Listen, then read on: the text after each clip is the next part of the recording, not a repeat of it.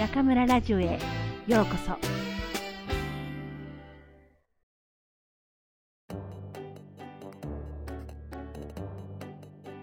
窓際のトットちゃん。黒柳徹子。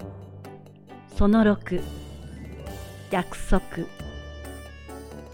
お弁当が済んでみんなで丸く並べた机や椅子を片付けると行動は広くなる。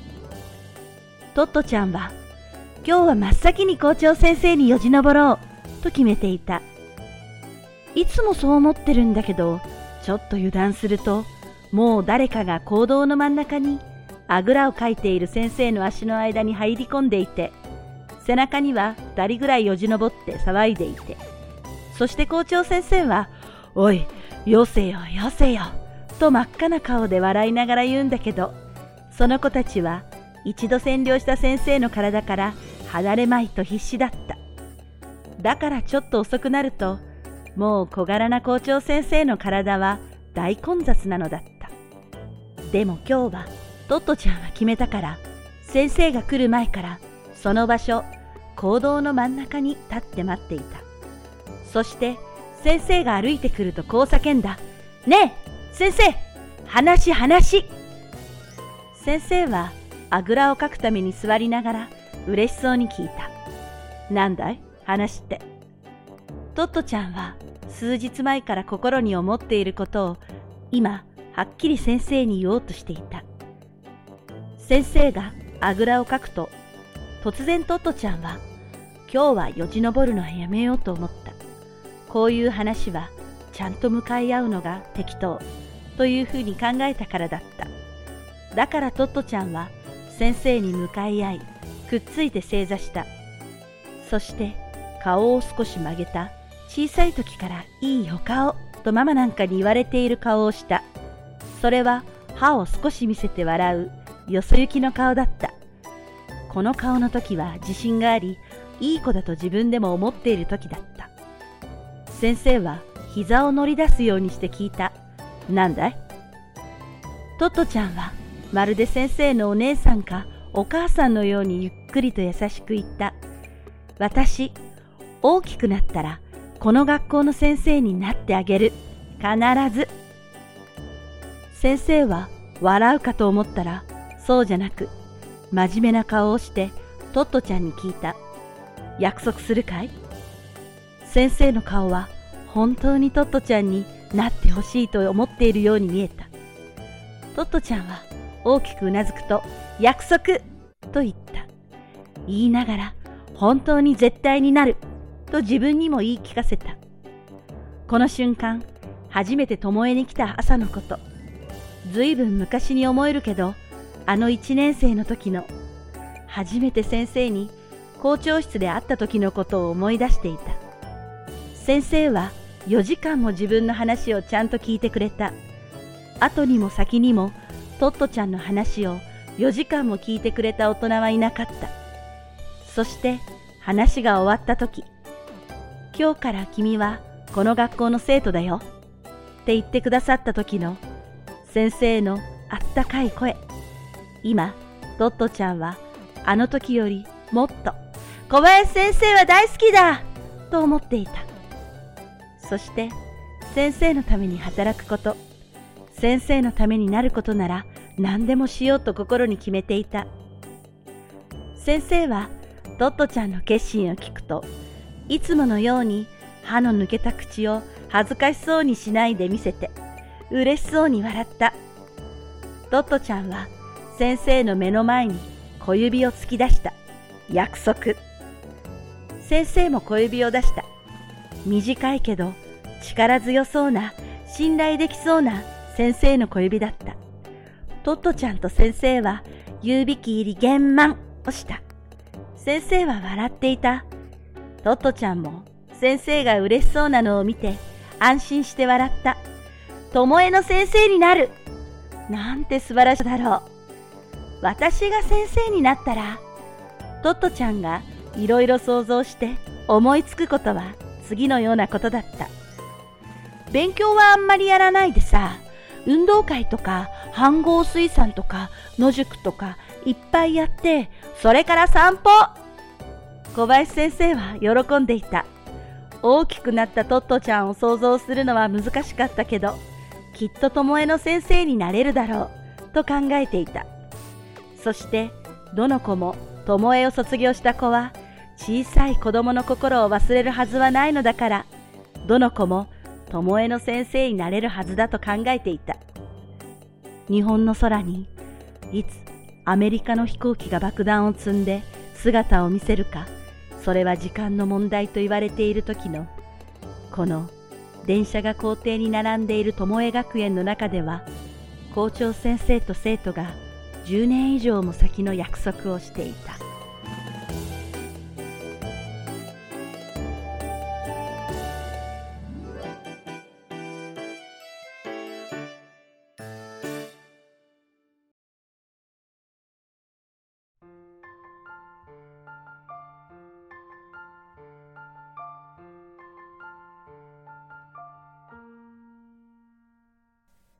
皆さんこんばんは。今夜も中村ラジオへようこそ。私は当ラジオ局のディスクジョッキー、中村です。リスナーの皆さん、ご無沙汰しております。前回ご案内しましたファン12,345名達成記念の特製はがきプレゼント企画ですが、おかげさまで予想を上回る天才数をいただきました。ありがとうございました。これから一枚一枚心を込めてハガキを書きますので、当選者の皆さんは首を長くして待っていてくださいね。中村がぐずぐず更新をサボっている間に5月が終わってしまいました。街行く人が着ている服もあっという間にすっかり夏仕様になり、カラフルな T シャツやノースリーブのワンピースが街を彩っています。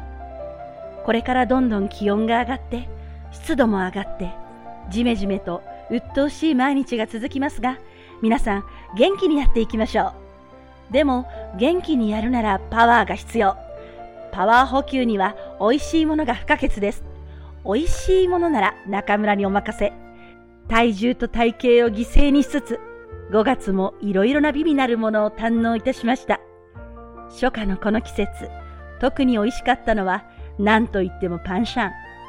シャンユ日本名はタウナギのまだ若く身が柔らかいのを生姜、ネギ、香辛料を加えて炒めたものです。火が通ってくるくると丸くなったシャンを口と指で上手に身と骨と内臓を分けながらいただきます。日本では見たこともない見た目も食べ方もそしてお味もワイルドなシャン。ああ、武漢に来てよかったと感動させるお味です。このパンシャンが知る人ぞ知るグルメとすれば、誰でも知っている王様グルメは、はい、そうです。赤いルビー、ロンシャーです。日本語ではザリガニ。海に囲まれている日本では、海のエビを食べる機会が多く、私は生まれて一度も食べたことがありませんでした。それがこちらでは、この季節、夕方ともなれば、街のあちらこちらで食欲を誘ういい香りとともに売られています。実は不器用な私はあの硬い殻を剥くのが面倒であまり食べなかったのですが、先日最近武漢で人気のあるザリガニレストランのパーリーロンシャーに行ってきました。注文したのはロンシャーではなく、シャーチョウと言われる小さいザリガニ。殻も薄く、簡単に剥けて、これは大変便利で、味も染みていて美味しかったです。お店自慢の生ビールを飲みながらザリガニを食べ、シャオカオを頬張る。ああ、何か嫌なことがあっても吹っ飛んでしまうほどの美味しさ。単純ながら、これが私のストレス解消法です。さあ、6月は何を食べましょうか？ああ、いけない。明日こそダイエットしなければいけないんでした。でも、なぜかこの明日は永遠の明日なんですけどね。さて、シリーズでお届けしています窓際のトットちゃん。今回はトットちゃんと校長先生の約束がテーマです。大好きな校長先生にトットちゃんはある日宣言します。私、大きくなったらこの学校の先生になってあげる。必ずすると先生は真面目な顔をしてトットちゃんに聞きます。約束するかい？それを聞いたトットちゃんは大きくうなずいて約束と返します。私の周りの学生も進路を聞くと教師になりたいと答える子が1学年に2、3人います。私も校長先生のように自分の教え子から教師を目指したいと聞くと心では大変嬉しいのですが口ではかなり厳しいことを言います。現在中国の大学で日本語の先生になるには日本への留学経験が必要不可欠で中には博士号がなければ採用が難しい大学もたくさんあります。そのような厳しい環境の中で教師になるという初心を貫くことは大変難しいことです。そして教師という仕事は人の人生に大きく関わる仕事。教師になりたい人はその使命と責任の重大性を自覚しなければなりません。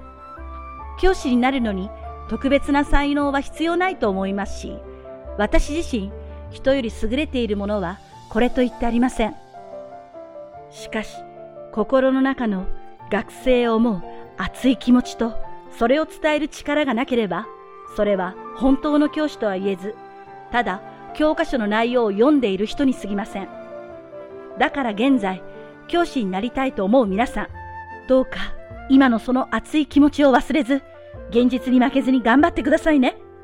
たとえ今、目の前に辛いことがあったとしても、これをどう受け止め、どうクリアしていったか、将来、あなたの学生に胸を張って伝えられることになるでしょう。いろんな経験をして、いろんな思いを胸に抱いた若者こそ、素晴らしい教師になれるはずです。